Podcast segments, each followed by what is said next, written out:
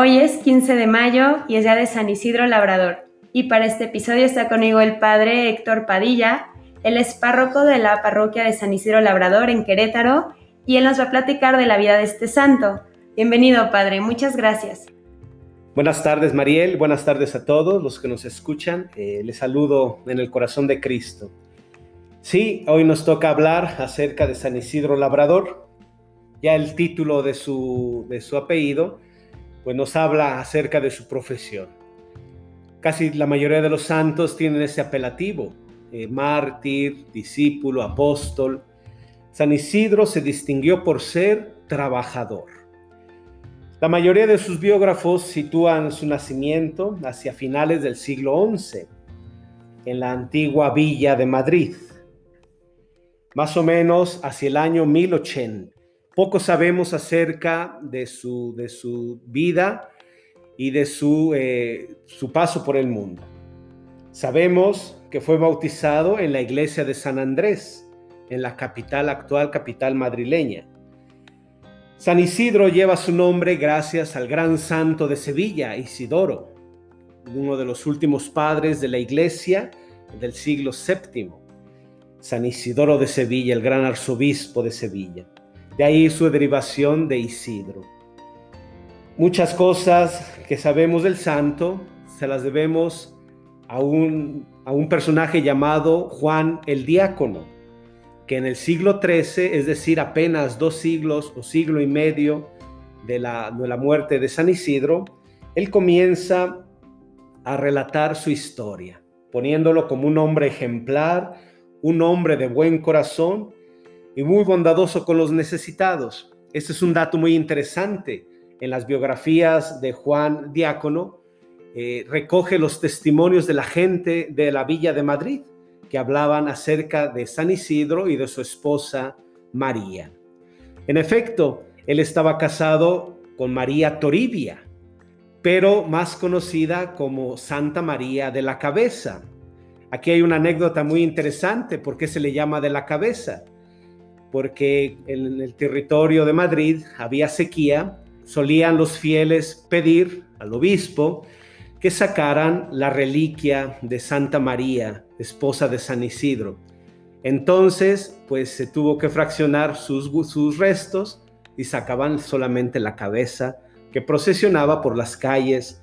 Y de ahí el famoso dicho de San Isidro, quita el agua, pone el sol, o pone, quita el sol y pone el agua, pero se lo debemos a su esposa, María de la Cabeza, que eh, salía en procesión. Bien, eh, sabemos también de San Isidro que tuvo un hijo llamado Ilán.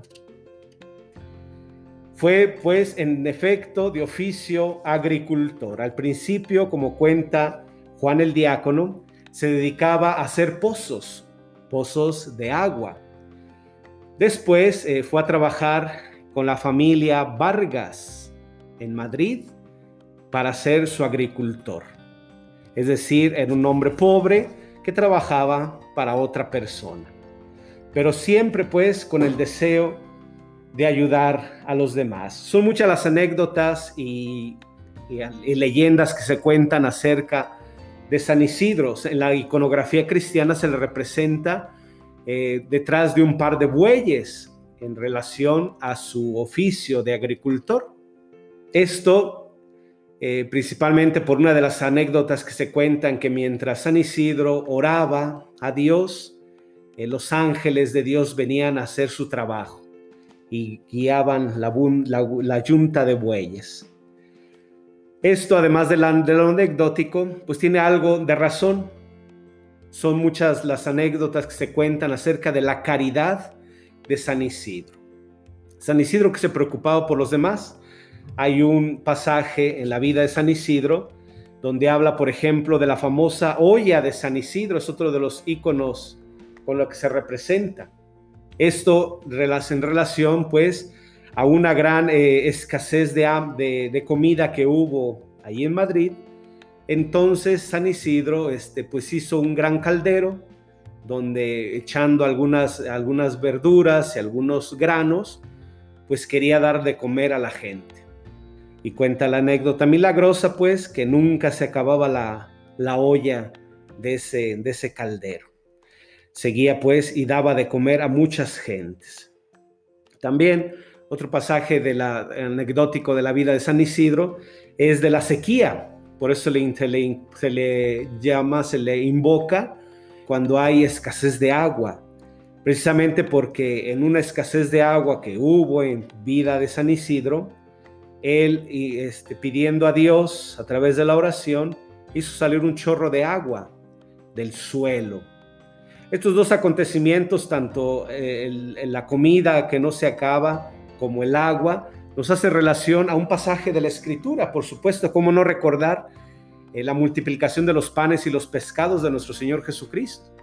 Sí, es verdad, Dios multiplica, multiplica los alimentos. Y también el, pasaje de, de, Moisés cuando saca al pueblo de Israel en el desierto que mueren de sed, entonces él con un golpe en la piedra, con un golpe de su bastón en la piedra, hace brotar agua en el desierto. Entonces, eh, pues San Isidro se, se, se une así pues a esta tradición cristiana de súplica al Señor providente que nunca nos desampara. San Isidro y su mujer Santa María de la Cabeza forman pues uno de los pocos matrimonios a los que la iglesia ha elevado a los altares. Esto es algo muy relevante. Son pocos los matrimonios canonizados en la Iglesia Católica. Por lo regular siempre son obispos, papas, algunos cuantos sacerdotes, ¿sí? mártires, muchísimos, ¿sí?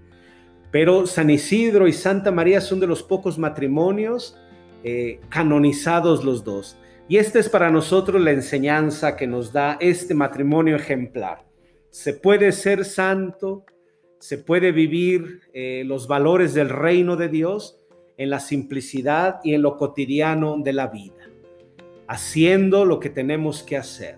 Buenos hombres, buenas mujeres, respetar a la esposa, cuidarla, protegerla, hacer que ella crezca en todos los aspectos de su vida, pero también cuidar al marido, cuidarlo, protegerlo, hacer que sea un hombre responsable, trabajador, dedicado a su casa. Sobre todo en estos tiempos que estamos viviendo, donde todo se decide, donde todo se decide, donde pareciera que el secreto de la felicidad radica en elegir, ¿sí? El ejemplo de Isidro y María nos enseñan a aceptar lo que tenemos y aceptarlo con alegría, vivirlo con ilusión. A veces vivimos mucho en la imaginación de los posibles. Si yo tuviera un mejor esposo, si yo tuviera una mejor esposa, si mis hijos fueran diferentes, esos son, esos son imaginaciones. Hay que vivir lo que tenemos, porque nosotros no lo hemos elegido, es Dios quien lo ha elegido.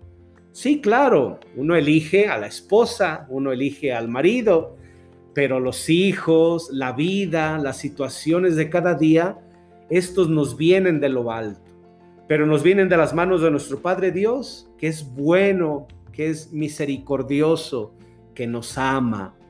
Sigamos pues el ejemplo de este santo matrimonio, viviendo lo cotidiano de nuestra vida eh, de forma, excepcional, sí, haciendo lo mejor cada uno de nosotros, en el trabajo, no trabajamos solo para mí, trabajamos para los demás, principalmente para la familia, pero más allá de la familia, trabajamos con Dios creador en la, recreación de todas las cosas. Ayudamos a nuestro Padre Dios a que las cosas sean mejores, que cada día de trabajo, esas horas a las que dedicamos mucho del tiempo de nuestra vida, sean para construirnos como mejores personas, mejores personas. Y también sigamos el ejemplo de este santo matrimonio en los valores dentro de la casa. ¿sí? Que nuestras familias sean un lugar, un verdadero hogar, un lugar de paz, de armonía, de, de amistad, donde, donde uno pueda respirar, descansar, eh, recrearse, sentirse a gusto, sentirse en paz, donde uno puede echar a volar ahí sí la imaginación a cosas mayores. Pues que el ejemplo pues de santo matrimonio nos ayude a todos y nos alcance la, la bendición de nuestro Señor Jesucristo. Les deseo a todos que esta fiesta de San Isidro sea un motivo de alegría en sus corazones y acudamos a su intercesión. Quiero que en este momento todos pensemos en las personas que amamos, los que están cerca de nosotros. Si pidamos por ellos. A veces queremos hacer muchas cosas por las personas, pero nos olvidamos, Dios está con nosotros y Él lo puede todo. Jesús nos lo dice mucho en el Evangelio, pidan, pidan lo que quieran y mi Padre Dios se los dará. Sí, pues pidamos por intercesión de San José por nuestras familias, nuestros trabajos, todas las personas que amamos. Que el Señor nos conceda su gracia y su bendición. Y a todos les deseo la paz del Señor y su bendición. En el nombre del Padre y del Hijo y del Espíritu Santo. Amén. San Isidro Labrador, ruega por nosotros.